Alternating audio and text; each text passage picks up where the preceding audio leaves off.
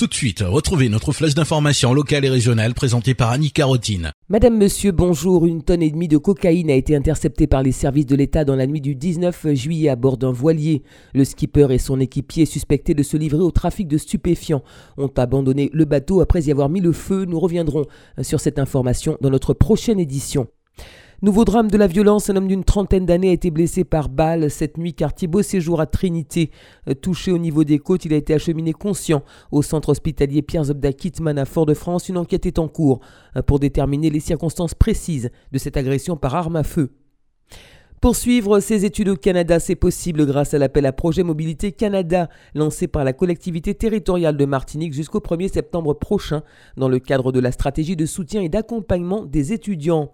La collectivité entend ainsi contribuer à la réussite des projets de mobilité et faciliter l'installation et l'adaptation des jeunes martiniquais durant leur cursus de formation lorsque celle-ci n'existe pas sur le territoire ou que la filière est saturée. À l'issue de la sélection et selon les modalités et les critères d'éligibilité définis euh, dans le dossier de candidature, les lauréats bénéficieront d'une aide d'un montant de 3500 euros. Le dossier est téléchargeable sur le site de la CTM collectivité de Martinique.mq. On reste dans le domaine des études pour saluer le parcours exemplaire d'Aurélie. Elle a 15 ans, elle est franciscaine et c'est l'une des plus jeunes bachelières de l'Académie de Martinique. Élève en classe de première au lycée de Bellevue, elle a passé les épreuves en tant que candidate libre. Aurélie a été chaleureusement félicitée par Joseph Loza, le maire de la commune, euh, tout comme les 183 autres lauréats de ce cru 2018 lors de la traditionnelle cérémonie organisée en l'honneur des bacheliers qui se tenait en fin de semaine dernière à la salle des fêtes de la ville. Sa mère, Régine Pavieux, est particulièrement fière de la réussite de sa fille, comme elle nous l'a confié. Ses efforts ont payé en fait, je suis très contente. Elle a travaillé pour, donc elle a réussi. Audrey, c'est une enfant qui a de la volonté, de la motivation et euh, qui travaille, voilà. Elle a un parcours tout à fait atypique. Depuis les classes primaires, elle a toujours fait deux classes en une, on va dire. Et euh, c'est vrai qu'elle a eu à l'époque, en fait, à, l'école où elle était, un enseignant vraiment formidable qui a su la booster aussi, lui, euh, faire prendre confiance en elle-même. Et euh, voilà, donc elle a poursuivi ce cheminement. Elle a passé en fait son brevet, son DNB en quatrième. Elle n'a pas fait de CM2, elle n'a pas fait de troisième. Elle a passé en fait les épreuves anticipées du bac l'année dernière. Il fallait qu'elle le passe en deux temps. Elle a voulu passer euh, le bac cette année. Elle va préparer une licence en droit, notamment un cycle préparatoire aux grandes écoles. Et quand elle aura 18 ans, on va faire le point et on verra pour la suite.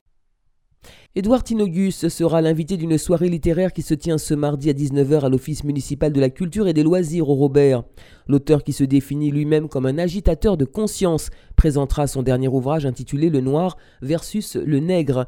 Ce livre invite à voyager dans la pensée du Noir qui combat violemment l'insulte nègre ou comment on lutte contre un préjudice moral lié à l'esclavage et à la colonisation. Ardent défenseur du patrimoine culturel antillais, on lui doit entre autres le rétablissement à la station de métro Nation des armoiries de la Guadeloupe et de la Martinique, un temps disparu, et la création d'une future station de métro Aimé Césaire sur la ligne 12 dont l'ouverture est prévue en 2019. Édouard Tinogus est également à l'origine de la démarche d'inscription de la Ronde au patrimoine culturel immatériel de l'UNESCO. Si vous êtes intéressé par le fitness, la danse ou encore la gym fonctionnelle, sachez que la municipalité de Sainte-Luce et l'association L'Appart West Indies vous proposent une séance gratuite ce mardi de 18h30 à 19h30 sur l'aire de jeu du quartier Les Coteaux. L'occasion de tester ces ateliers, pourquoi pas de vous y inscrire. Et puis à Rivière-Salée, une permanence gratuite de l'expert immobilier se tiendra demain mercredi de 9h à 12h au service urbanisme. Les administrés qui souhaitent participer à cette consultation sont invités à se munir des pièces relatives au dossier, notamment plan cadastral, bail de location, titre de propriété ou encore plan de bornage. C'est la fin de cette édition, merci de l'avoir suivi, excellent après-midi à l'écoute de Radio Sud-Est.